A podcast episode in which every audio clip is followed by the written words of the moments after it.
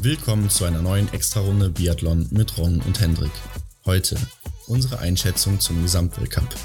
Können Dorothea Viera und Johannes Tingesbö ihre gelben Trikots verteidigen? Und wo landen am Ende die deutschen Athleten um Denise Herrmann und Simon Schemp? Ja, los geht's mit der großen Favoritenfolge heute. Wir werden jetzt hier heute beide unsere fünf Favoriten nennen, die wir in den Weltcups vorne sehen, im Gesamtweltcup am Ende des Jahres und natürlich, wen wir auf eins sehen. Und ja, da bin ich mal gespannt, Hendrik, wen du da am Start hast bei dir. Ja, ich bin auch gespannt, wen du da so favorisierst. Ich würde sagen, wir fangen mit den Damen an. Ja, würde ich auch sagen. Ähm, ich muss vorab sagen, also gerade bei den Damen finde ich es super schwer zu sagen, wie man da am Ende auf eins hat oder generell die Top 5 wird super schwer, weil ich finde, da ist einfach die Leistungsdichte sowas von hoch. Genau, sehe ich auch so, ja. Also da haben wir echt so viele starke Frauen, die auf einem Level sind. Und äh, ja, das wird schwer, aber mal sehen, ob wir da vielleicht am Ende trotzdem recht behalten oder nicht. Ja, und dann fang doch einfach mal an mit deinem Top oder mit deinem Platz 5 der Damen. Ja, also bei mir auf Platz 5 habe ich Marte Olsby-Reuseland, weil äh, hat ja letztes Jahr schon eine starke Saison gehabt. Ähm, ja, war jetzt auch im Sommer sehr stark, norwegische Meisterin geworden, äh, beim Blink Festival sehr gut gewesen. Also ähm, ich muss auch nochmal vorab sagen, alle, die hier in den Top 5 sind, die könnten auch locker Erste werden, also den Gesamtweltcup holen, weil sie wird auch immer stabiler zum Beispiel, die Marte Olsbü, Reuseland und äh, gerade beim Schießen, was ja immer so ein bisschen ihr Problem war, läuferisch ist sie immer top, hat man jetzt auch letzte Woche gesehen in Schuschön, wo sie einfach super drauf war und ja, ich denke, von ihr können wir einiges erwarten. Ja, das sehe ich ähnlich. Allerdings habe ich auf meinem Platz 5 die Hanna Oeberg. Letzte Saison okay. hat sie auch schon den fünften Platz in der Gesamtwertung erreicht. Ähm, hatte eine starke Heim-WM in Östersund, hat sich da den Weltmeistertitel im Einzel ergattert, erarbeitet und ähm, ja, wo im Einzel ist ja auch Olympiasiegerin, ne? Aus Pyeongchang noch. Das hatte ich gar nicht so auf dem Schirm, ja, okay. Mhm. Die ist halt in, in Canmore und Midway nicht gestartet letzte Saison, also hat zwei Weltcups ausgelassen, ähm, war aber in, in Oberhof, Ruppolding und Oslo was halt so heraussticht, ziemlich stark meiner Meinung nach. Wer weiß, wo sie gelandet wäre, wenn sie die anderen beiden äh, Übersee-Wettkämpfe mitgenommen hätte. Wer weiß, wo sie dann gelandet wäre. Und dementsprechend, ja, habe ich sie trotz dass, dass äh, Sommerleistungen von ihr bis jetzt nicht bekannt sind. Sie war ja auch in Schön nicht dabei. Ja, sie war beim Blink Festival dabei. Ähm, da hat sie, glaube ich, auch den Massenstart gewonnen, wenn ich das gerade richtig im Kopf habe. Okay, okay, ja. Ja, also auf jeden Fall berechtigt dein Platz 5, denke ich. Also. Genau, deswegen sehe ich Hanna Oeberg auf Platz 5. Gut, dann weiter mit Platz 4. Da habe ich jetzt äh, unsere Denise Hermann stehen. Okay. Ja, Denise Herrmann ja äh, auch in Topform, muss man sagen. Bei ihr ist es halt so ein bisschen schwierig, weil sie ist ja läuferisch wirklich meistens oder eigentlich, sagen wir mal, an einem guten Tag die beste. Ja, mit Abstand. Äh, nur beim Schießen ist eben die Frage, was dabei rumkommt. Und ähm, ich finde, für so einen Gesamtweltcup, da muss man halt wirklich auch gut schießen über die gesamte Saison. Und da ist eben die Frage, ob das bei ihr dann am Ende auch so passieren wird. Da habe ich so ein bisschen die Zweifel. Also ansonsten würde ich ihr auf jeden Fall auch den Gesamtweltcup-Sieg zutrauen. Ja. Und äh, ja, ist eben die Frage, wie sie sich da ein bisschen stabilisiert, beziehungsweise ob sie da ein bisschen Konstanz reinbekommt, dass sie nicht so viele Fehler schießt. Jetzt in Schuhschön war es ja auch schon mal sehr stark. Im Massenstart nur einen Schussfehler da beim, beim letzten Schießen. Genau. Und äh, ich meine, wenn es so weitergeht, dann, dann ist sie auf jeden Fall auch um Platz eins dabei, aber ich habe sie jetzt hier erstmal auf Platz vier gesetzt.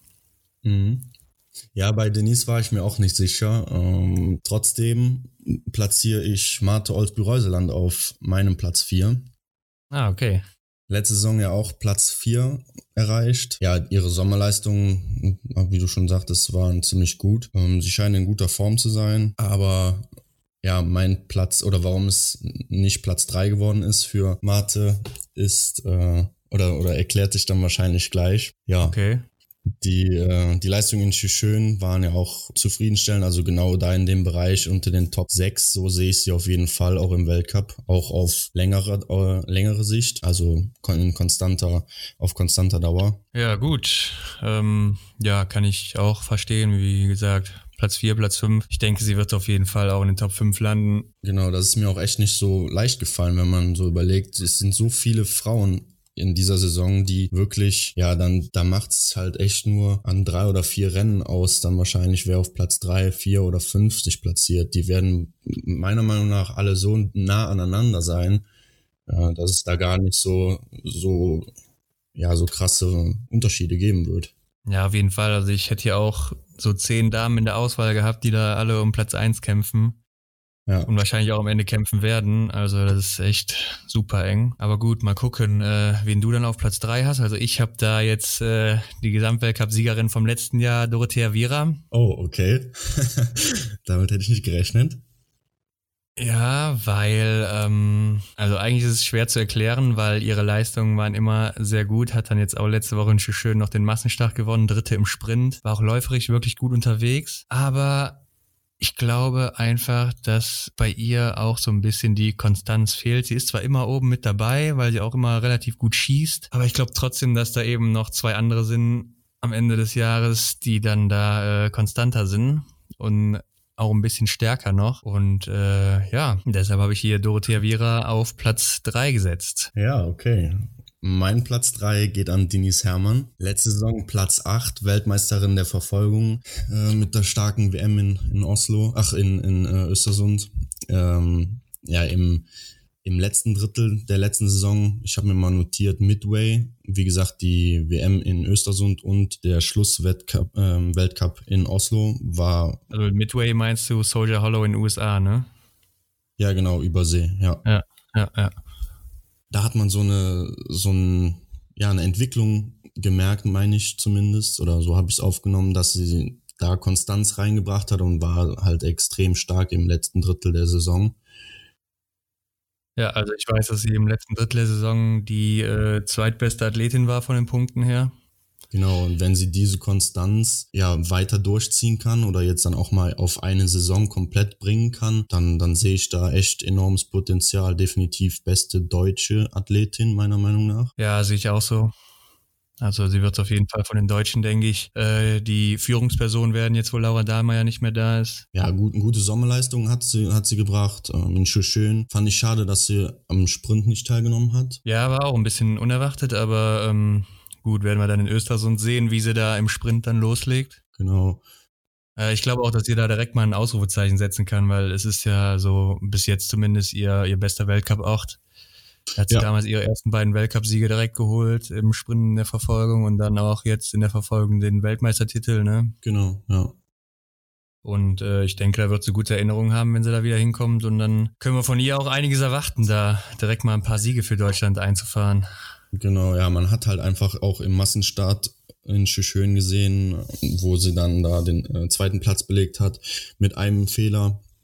Ja. Und äh, hätte sie da keinen Fehler geschossen, alle, alle ähm, Scheiben abgeräumt, dann hätte sie auf jeden Fall äh, auf dem ersten Platz gestanden. Ja, und das, wie, wie du auch schon sagst, läuferisch ist es ist ja eigentlich eine Klasse für sich. Da muss halt nur an der an der Schießkonstanz arbeiten und wenn, wenn das Schießen passt, dann, dann bin ich da von überzeugt, dass, dass sie auf jeden Fall in der Gesamtwertung mit auf Platz, Platz eins zwei oder drei zu rechnen ist. Jetzt habe ich sie halt auf Platz drei gesetzt, weil ich mir halt nicht genau weiß, äh, ob sie tatsächlich schon so weit ist, dass sie die Konstanz halt aufbringen kann. Ja, sind ja dann ähnlich wie meine Gedanken. Ja. Ja, gut, gehen wir mal weiter. Ähm, Platz eins und zwei noch. Und äh, ich glaube, also bei mir Platz eins und zwei, das sind, glaube ich, so die beiden Biathletinnen, die in den nächsten Jahren so den Ton angeben werden im Weltcup und generell. Und äh, ja, da habe ich auf Platz zwei erstmal, ja, auch die, die im letzten Jahr auf dem Pla zweiten Platz war, Lisa Vitozzi. Okay. Nach den Sommerleistungen, da hätte man sie auch eigentlich direkt auf eins setzen können, weil sie hat ja fast alles gewonnen. Ja, Wahnsinn, ja. Ich glaube,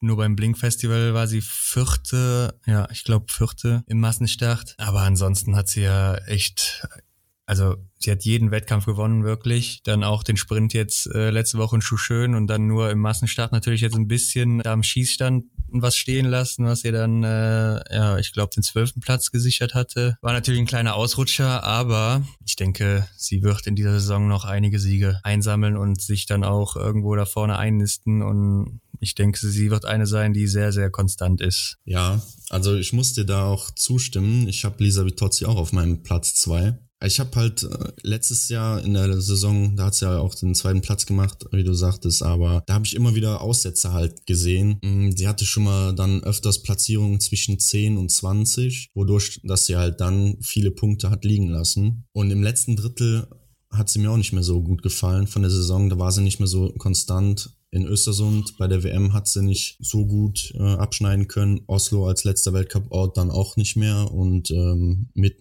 Midway habe ich mir ebenfalls noch notiert. Und mir ist ja, sie war ein bisschen nervös am Ende. Ne? Ich meine, das ist auch das, was ich ja eben noch so als Bonus anrechne, dass sie halt noch relativ jung ist im Vergleich zu den anderen, die wir jetzt hier genannt haben. Genau. Und äh, ich denke, dass sie da eben jetzt im Sommer nochmal eine ordentliche Entwicklung durchgemacht hat und auch äh, ja mit den Nerven dann ein bisschen besser klarkommt, wenn sie nochmal in so einer Situation ist. Und deshalb schätze ich sie da auch ein bisschen stärker ein als äh, in der letzten Saison. Ja, ja gut, vielleicht ist auch tatsächlich dann der mediale Druck äh, in den letzten, zum, zum Ende hin der Saison, der letzten Saison, ähm, halt einfach so groß geworden, ne, dass sie damit noch nicht so umgehen konnte. Ja, eben, das war das erste Mal für sie so, dass sie mhm. da oben mitspielt und dann äh, in Italien wurde das ja auch sehr, sehr breit getreten, ne? Klar, weil zwei Italienerinnen ja. vorne waren und äh, gegeneinander gekämpft haben und ja, die sind ja schon ziemlich bekannt dann da auch jetzt mittlerweile. Ja, klar. Und das war halt wohl auch alles relativ neu für sie und das hat man ihr auch angemerkt, so dann gerade am Schießstand im Ende, ne? Ja. Ja, und ähm, zu ihren jetzigen Leistungen ist auch nichts mehr hinzuzufügen. Ich denke mal, der Massenstart in Tschüschön, die Schießleistung, die war halt dann wahrscheinlich mal so, so ein Ausrutscher, beziehungsweise ja, halt einfach mal ein schlechtes Schießen, Schießen gehabt, so ist es halt schon mal. Ähm, aber sonst sehe ich sie auf jeden Fall auch dann mit auf Platz eins und zwei. Also auf jeden Fall eine Anwärterin. Wenn nicht in dieser Saison, dann auf jeden Fall in der nächsten Saison. Wie gesagt, wenn sie ja. vielleicht noch ein bisschen mehr Erfahrung gesammelt hat und aber ich gehe mal davon aus, dass sie in ihrer auf oder bei ihrer Heim-WM in Antolz äh, ziemlich stark sein wird. Ja, ähm, Lisa Vitozzi hat ja auch schon im IBU-Interview auf YouTube angekündigt, dass sie äh, gerne sehr viele Gesamtweltcup-Siege einfahren würde, beziehungsweise ähm, die Großkristallkugel auf jeden Fall einmal gewinnen möchte und das auch ihr großer Traum ist, beziehungsweise sie hat auch ein bisschen Martin Foucault als Vorbild, dass sie da auch viele große Kristallkugel mit nach Hause nimmt. Also von daher ist sie auf jeden Fall heiß und motiviert und wird auf jeden Fall auch top vorbereitet sein. Und deshalb wird es schwierig für den ersten oder die erste, den ich jetzt hier auf Platz eins habe, denke ich. Mhm. Aber trotzdem habe ich sie auf Platz eins gesetzt und zwar äh, Hanna Oeberg. Okay, ja. Ich habe es mir fast gedacht, also als ich so den Verlauf, wie die Dinge so, wie deine deine Platzierungen sind, habe ich mir fast gedacht, dass Hanna Oeberg bei dir auf eins steht, aber okay. Ja, äh, die ist halt auch noch sehr jung, ähnlich wie Lisa Vitozzi, also sie wird auch brennen, denke ich, und äh, sie wird auch ziemlich ehrgeizig sein.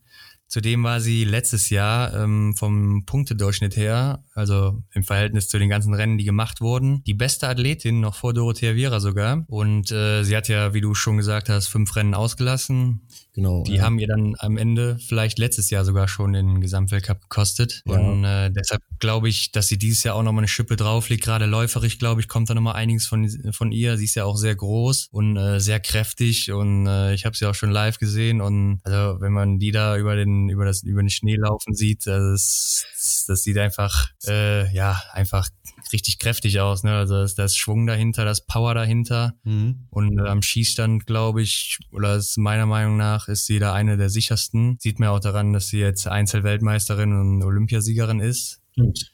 Ja. Ist ja gerade so ein Wettkampf, wo die ähm, guten Schützen weit vorne sind. Im Massenstart ist ja auch mal weit vorne. Also ich denke, sie wird dieses Jahr die Athletin sein, die es zu schlagen gilt. Wenn sie nicht wieder irgendwie ähm, vom Trainerstab auferlegt bekommen, dass sie vor den Weltmeisterschaften äh, Weltcups auslassen. Ja. Das war ja letztes Jahr auch dann eben so, dass sie da äh, USA und Kanada ausgelassen haben, die Schweden. Im Endeffekt hat sie zwar eine sehr gute WM gehabt, aber ähm, vielleicht hätte sie da eben noch ein bisschen mehr rausholen können. Ja, klar, das weiß man nicht. Und ich gehe davon aus, dass sie da hätte auch punkten können. Ja, und dann bist du halt mal ganz schnell ähm, unter den Top 3. Ja, ich denke, deinen Platz 1 ähm, kenne ich dann auch schon. Das wird weil da fehlt mehr, ja eigentlich nur noch ein Name. Genau, das wird dich nicht mehr äh, überraschen. Dorothea Viera bei mir auf Platz 1. Letzte Saison Platz 1, Massenstart, Weltmeisterin. Sie war über die ganze Saison nur achtmal äh, nicht in den Top 10. Oslo war nicht mehr so stark von ihr letzte Saison aber hatte einen starken Sommer. Schön Sprint dritter Platz, Massenstart das perfekte Rennen. Besser kann es nicht laufen für sie. Es ist halt ihre letzte Saison und deswegen gehe ich mal davon aus, dass sie nochmal allen zeigen möchte oder sie möchte sich halt nochmal mit, mit, mit dem Besten präsentieren. Ähm, dazu kommt noch, dass die Heim-WM dann ansteht und sie ist halt Titelverteidigerin. Ich denke mal, wenn du halt das, das zu verteidigen hast, dann ja, ich glaube schon, dass das, das wird nochmal was. Ja, kann ich mir auch gut vorstellen. Ich glaube auch, dass sie nochmal sehr ehrgeizig ist. Also ich kann den Platz eins echt gut nachvollziehen. Ähm, auch was mir jetzt mal so aufgefallen ist, wir haben jetzt beide dieselben fünf Athletinnen genannt, nur in anderer Reihenfolge. Ja, stimmt. Also da sind wir uns wohl einig, wer da unter die Top 5 kommt. Ja. Ja, das wollte ich auch noch gefragt haben. Wo siehst du beispielsweise Namen wie ähm, Kaiser Meckerein oder Tiril Eckhoff, die in den letzten Jahren ja auch eigentlich immer eine, ja, ein Name war, mit dem man hätte rechnen können? Ja, also ich glaube, einige haben sich vielleicht auch gewundert, dass Kaiser gar nicht genannt wurde, weil ähm, ich meine, sie hat ja auch schon ein paar Mal den Gesamtweltcup gewonnen. Genau. Aber ich glaube, sie wird einfach ähm, mittlerweile zu alt sein. Ähm, letztes Jahr war es schon nicht mehr ganz so gut wie sonst. Also man, man merkt einfach, dass sie nicht mehr so über die kompletten Wochen hinweg dann dieselbe Power hat, wie das früher eben der Fall war. Mhm. Früher ist sie ja äh, wirklich über die, die Strecke geflogen, jede Woche und hatte immer die beste Laufzeit, hat dann auch äh, ihre Schießfehler da rausgeholt. Aber mittlerweile hat sie halt eben Tage, wo das eben nicht mehr geht, weil andere junge Läuferinnen da eben, wie jetzt eine Lisa Vitozzi, eine Hanna Ulberg, eine Dorothea Viera oder gerade eine Denise Herrmann da auch äh, viel zu schnell sind für sie. Ja. Und da gegen die kann sie halt dann jetzt eben nicht mehr ihre, ihre Fehler rauslaufen. Und deshalb glaube ich, gerade weil sie ja auch äh, schon Mitte 30 ist, dass da so der Tank langsam leer wird. Und ich habe sie auch, also ich sehe sie auch nicht unbedingt in den Top 8. Vielleicht gerade noch so auf Platz 8, aber. Ja, letztes Jahr war sie auf Platz 7. Ja. Ähm, und wenn man sich dann da so die Ergebnisse anschaut, war sie am zu, zu Beginn der Saison noch ganz gut dabei im ähm, in den, bei den ersten zehn. Dann kam aber dann eigentlich, ja, kann man schon von einem Tief sprechen. Da tummelte sie sich dann zwischen Platz 20 und 30 rum, ähm, hat dann auch Midway und Kenmore teilweise ausgesetzt. Ja, und am Ende konnte sie dann nochmal einen fünften, dritten und sechsten Platz äh, er, ergreifen. Ja, aber gut, das ist ich denke auch, sie hat, sie hat halt irgendwann so den, vielleicht auch den Anschluss irgendwie so verpasst, weil die jungen Läuferinnen und, und Schützen halt einfach zu, zu stark geworden sind. Ja, sehe ich auch so. Eine Tiril Eckhoff habe ich jetzt auch gar nicht so unter den Top 10, muss ich sagen, weil ich einfach denke, dass sie zu unkonstant ist, weil sie ist halt eine Top-Läuferin, aber am Schießstand ist sie halt wirklich sehr, sehr unsicher. Und das ist ja jetzt wirklich schon ihre ganze Karriere so. Und ich glaube auch nicht, dass sich das jetzt dieses Jahr großartig ändern wird. Mhm ich denke, also sie ist immer gut für einen, für einen Sieg, gerade so im Sprint oder dann, wenn sie den Sprint gewonnen hat oder weit vorne ist, vielleicht auch in der Verfolgung. Aber im Großen und Ganzen äh, glaube ich nicht, dass sie über die gesamte Saison gesehen dann irgendwie in den Top Ten landen wird. Ich habe da ehrlich gesagt noch andere Namen stehen, wie zum Beispiel äh, unsere Franziska Preuß noch. Genau, die hatte ich auch noch im Kopf. Weil ähm, ich glaube, wenn die jetzt gesund durch die Saison kommt, das war jetzt immer ihr so Problem die letzten Jahre, dann ist sie, glaube ich, auch gut dabei. Dann wird sie läuferisch auch wieder ein bisschen aufholen. Und äh, am Schießstand, also sie ist mit äh, Dorothea Viera die schnellste Schützin. Und äh, sie ist auch eine der sichersten. Und dann könnten wir von ihr auch relativ viel erwarten, denke ich. Ja, ich denke auch, dass sie sich auf jeden Fall ihren ähm, letzten Platz im Weltcup ähm, auf jeden Fall sichern kann. Also den neunten Platz hat sie letztes Jahr gemacht und ich denke mal, unter den besten neun ist sie alle Male. Ob es dann jetzt tatsächlich für den für die sechsten Platz reicht, ähm, bleibt abzuwarten, aber ich denke auf, auf jeden Fall sehe ich sie da in, unter den Top Ten auf jeden Fall. Ja. Ja, wenn ich sonst noch hier stehen habe, ist äh, Paulina Fialkova, die auch letztes Jahr sehr stark war, gerade am Anfang. Ja.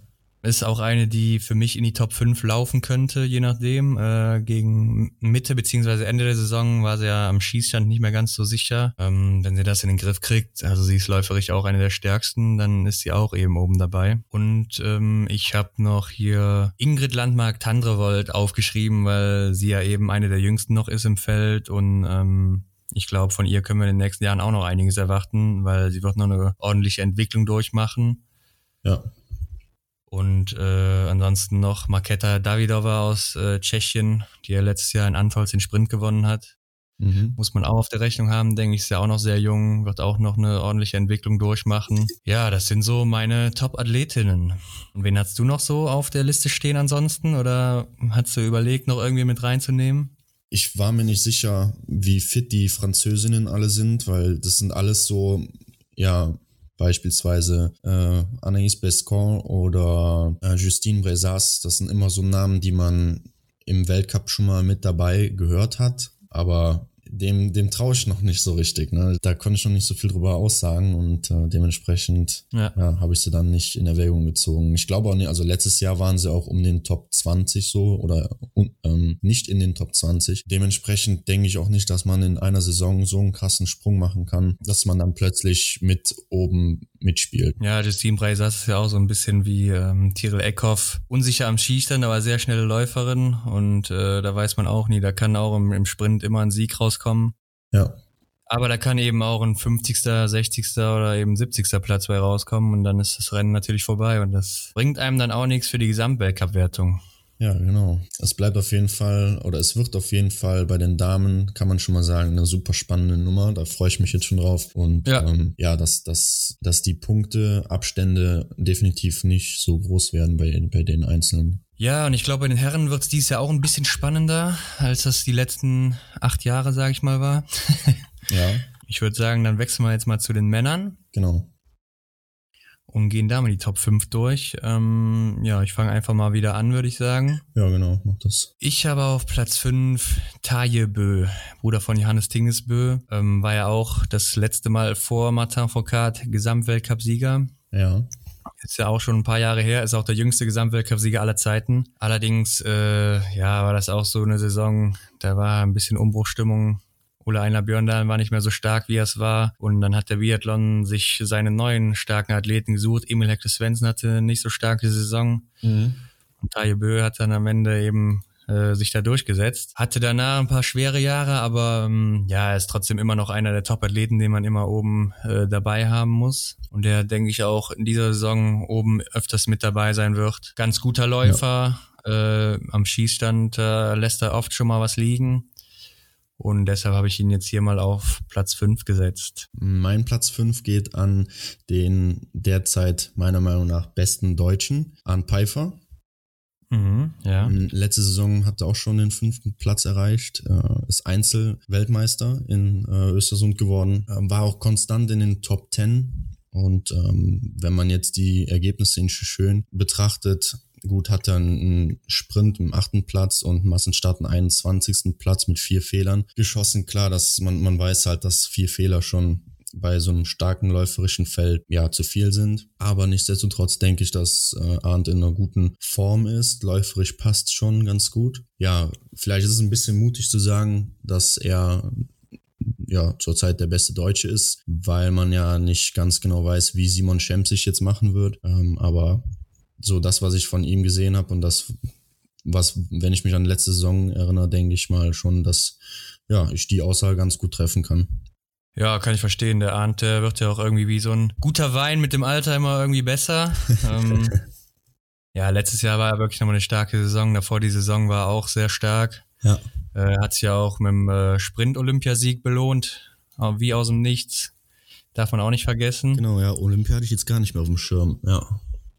Ja, also äh, kann ich nachvollziehen, den auf Platz 5 zu setzen und auch als besten Deutschen zu sehen. Da war ich mir auch nicht einig, weil ähm, wir haben halt auch gute Athleten in Deutschland und äh, gerade bei den Männern, da sind die alle so ziemlich nah beieinander, denke ich.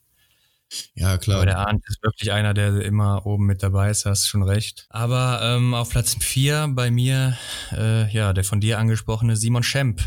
Oh, okay. Ja, ist ein bisschen so, ich weiß nicht genau, was man mit Simon anfangen kann diese Saison, ne? Ja, so ging's mir auch. Ja. Weil man hatte jetzt letzte Saison gar nichts von ihm so wirklich gesehen. Äh, jetzt kam er bei der deutschen Meisterschaft sehr stark zurück und jetzt in Schuschön war dann wieder, ja, nicht so gut. Im Sprint mit drei Schießfehlern. Beim Massenstart war er auch läuferisch nicht so gut, meiner Meinung nach. Mhm. Aber ich glaube, dass er einfach das größte Talent ist in Deutschland und äh, deshalb habe ich ihn hier mal auf Platz 4 gesetzt. Und ich glaube, wenn er wieder in die Form von damals kommt, dann kann er auch äh, Dritter werden oder vielleicht sogar Zweiter, aber da muss ja, schon sehr gut laufen. Definitiv, wenn ich mich so an die Kämpfe mit äh, oder gegen Martin Foucault erinnert, oh, dann da ist auf jeden ja. Fall Potenzial da. Ist halt die Frage, wie er jetzt zurückkommt, äh, wie er sich im Sommer äh, verbessern konnte oder seinen Rückstand wieder aufholen konnte. Ja, und dann kommt ja die WM in Antolz und Antolz ist sein bestes Pflaster. Fünf Einzelsiege da schon geholt im Weltcup. Ich denke, da können wir auch was von ihm erwarten. Da wird er gute Erinnerungen haben, wenn er da zurückkommt. Ja. Und deshalb habe ich ihn jetzt hier vorsichtshalber mal auf Platz 4 gesetzt. Also absolutes Glücksspiel, aber mal gucken, ob es am Ende vielleicht so bleibt. Ja. Gut, mein Platz 4 geht an Tajebö.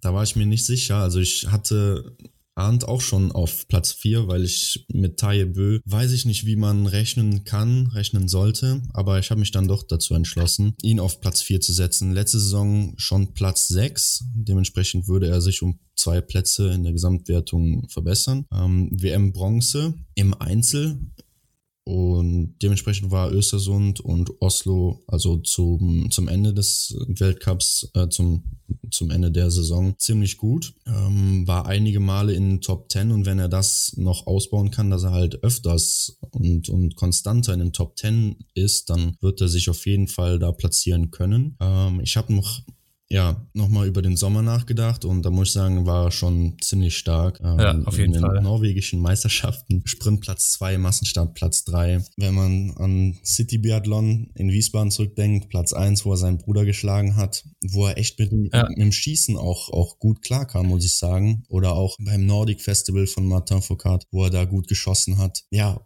und dann schaut man sich wieder die Ergebnisse von Schön an, Sprint 12., Massenstart 7. Da war halt einfach das Schießen wieder nicht so on point. Und das ärgert mich halt so sehr an Taje Bö. Der ist läuferisch, denke ich, jetzt auch schon wieder auf einem guten Level, hat eine gute Form läuferisch, aber das Schießen, das ist halt einfach immer so der Knackpunkt bei ihm. Ne? Und das ist halt mal, oder das ist halt nun mal so im Biathlon, da werden halt die Rennen auch oftmals am Schießstand entschieden und ja, das ist das einzig Traurige sozusagen für mich aus meiner Sicht für Taje Bö, dass er halt einfach dieses, Schiss, dieses Schießen nicht in, in den Griff kriegt. Ja, ist richtig, da verbockt er sich die meisten Rennen. Ja. Aber gut, mal sehen, wo er am Ende landen wird. Mein Platz drei, da habe ich Simon Detieu. Simon Detieu auch äh, einen starken Sommer gehabt. Französische Meisterschaften, äh, Sprint und Verfolgung gewonnen. Auch ansonsten immer ein sehr solider Athlet, also der ist meistens immer noch in den Top 5 irgendwie oder in den Top 5 Bereich. Schießt ganz gut, läuft sehr gut. Ähm, von daher habe ich ihn hier einfach mal auf Platz drei gesetzt, weil ich glaube, dass er am Ende der Saison durch seine Konstanz, dass er immer um, um die Top 5 irgendwie rumtanzt, dann so viele Punkte hat, dass er irgendwie auf Platz drei kommen wird. Ja, da sind wir uns einig. Simon Detieu bekommt auch von mir den Platz drei.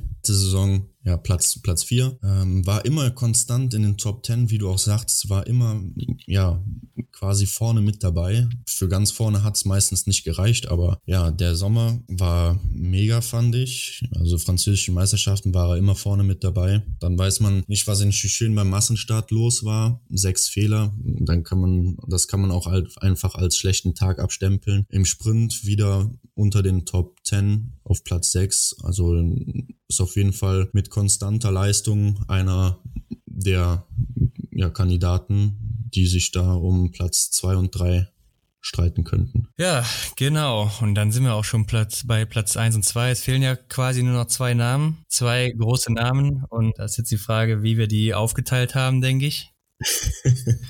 äh, ich muss aber vorab nochmal sagen, also Platz 3 bis, ja, sagen wir mal 8 ist super schwer zu bestimmen gewesen. Mhm. Also ich hatte teilweise noch ein Fillon Maillet mit drin. Genau. Oder hatte eben Arndt Pfeiffer auch mit drin. Ähm, oder wen ich da auch noch dem Zettel habe, leider muss ich sagen, weil äh, ist mir ein bisschen unsympathisch, der Athlet äh, Alexander Loginov. Aber einfach aufgrund seiner Vergangenheit, muss ich sagen.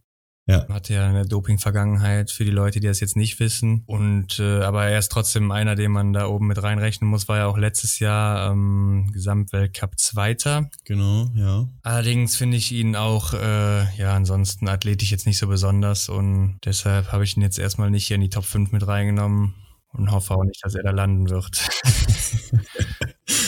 ja, Fion Maillet fand ich auch schwer einzuschätzen letztes Jahr auf Platz drei. Jetzt hat er mir so in der Vorbereitung ja nicht ganz so gut gefallen. Ja, ist schwierig. Ja, also ich meine, er könnte auch auf Platz drei landen, ehrlich.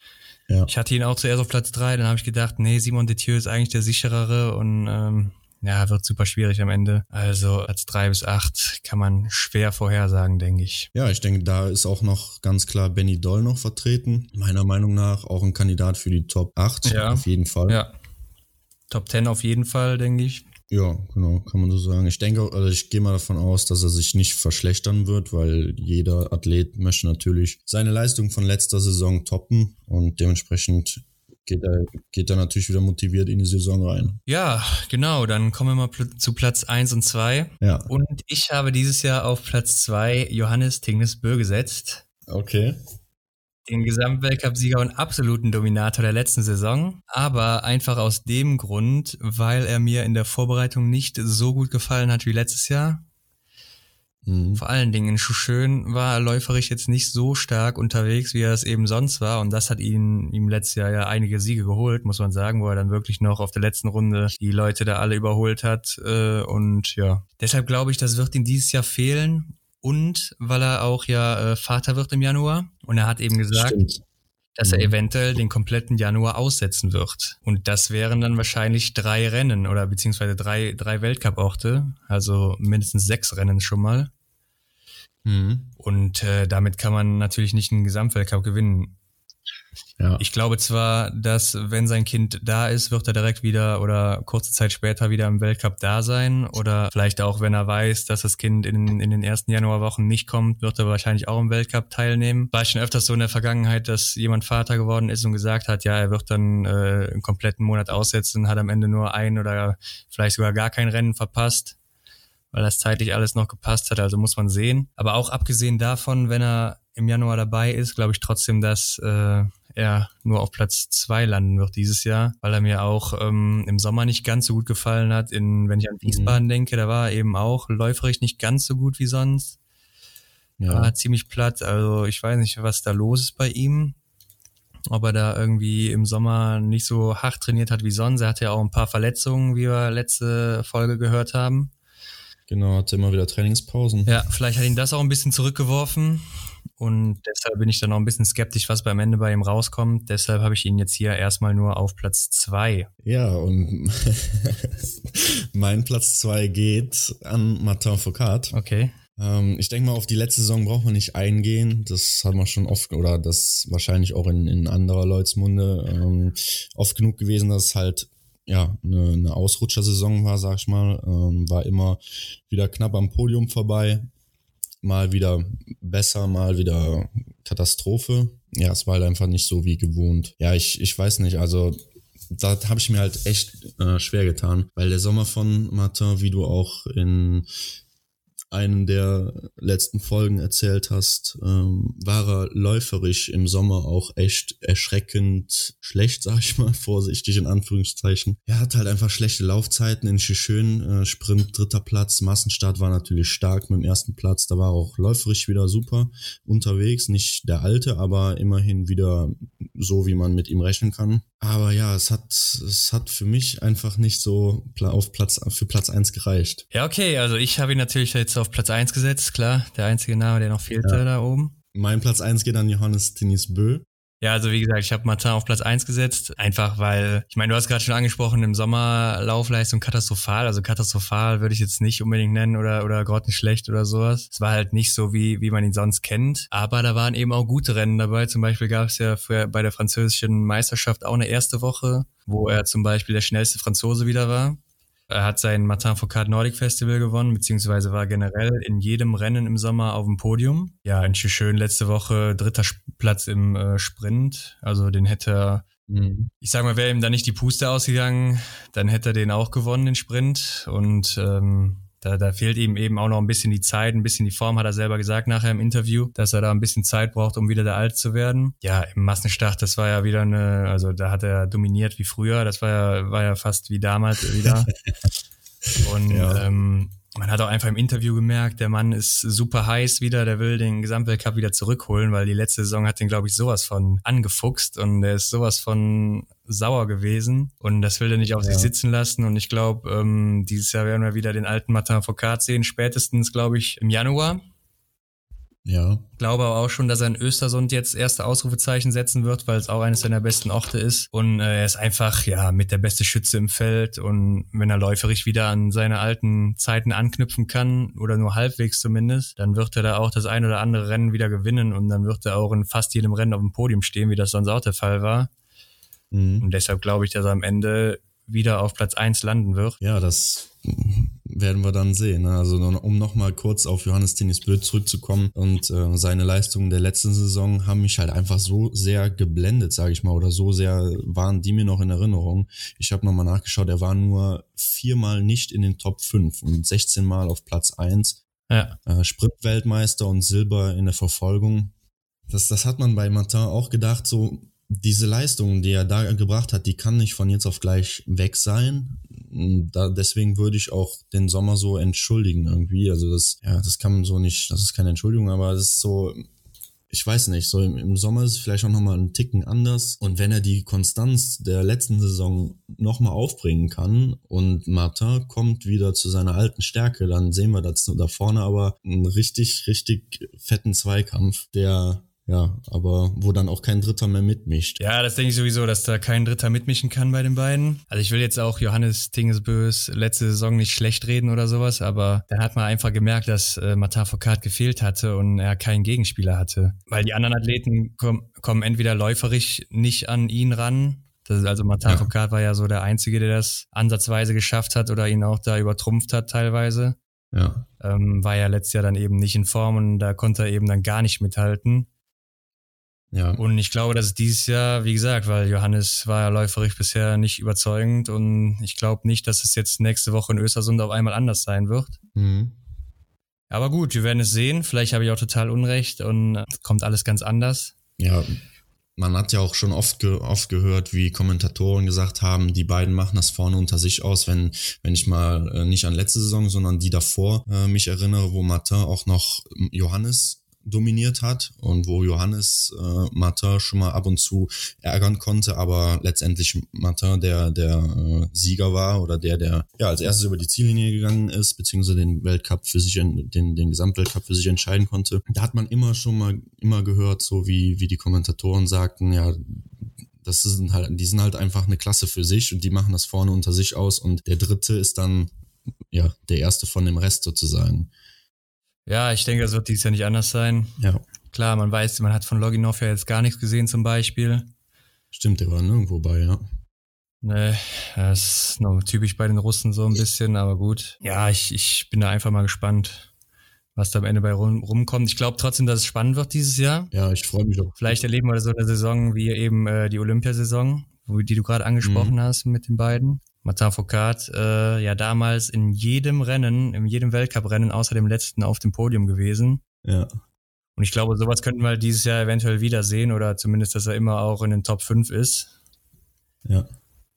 Wenn er läuferig eben an, an halbwegs nur an seine alten Leistungen anknüpfen kann. Und ja, dann mal sehen. Genau. Am Ende der Saison wird dann abgerechnet, würde ich sagen. ja, und nächste Woche steht dann schon Östersund vor der Tür. Der erste Weltcup geht los. Ja, genau, dann geht's dann los mit der Single-Mix-Staffel. Danach dann die Mix-Staffel am selben Tag, dem Samstag. Und sonntags dann ähm, der Sprint von den Damen und den Herren. Ja, ich habe gesehen, das zieht sich über zwei Wochen. Ja, ist meistens so, dass Östersund äh, fängt dann immer an. Die erste Woche ist dann diese Staffel sonst immer gewesen und dann äh, das erste Einzelrennen war eigentlich auch immer ein Einzel. Dieses Jahr ist es ein Sprint. Ja. Dafür haben wir jetzt auch äh, zwei Staffeln in Östersund und äh, nur zwei Einzelrennen, also einmal den Sprint und einmal den Einzel. Sonst hatte man immer mhm. äh, Einzel, Sprint und Verfolgung da im ersten Weltcup auch. Also eine kleine Änderung zu sonst. Ja. Ja, wen hast du denn da bei dem Sprint auf Platz eins bei den Damen und den Herren? Ja, ich würde sagen, wie eben schon angesprochen wird, Denise Hermann bei den Damen da das erste Ausrufezeichen setzen. Ja, und bei den Männern konnte ich mich nicht ganz festlegen.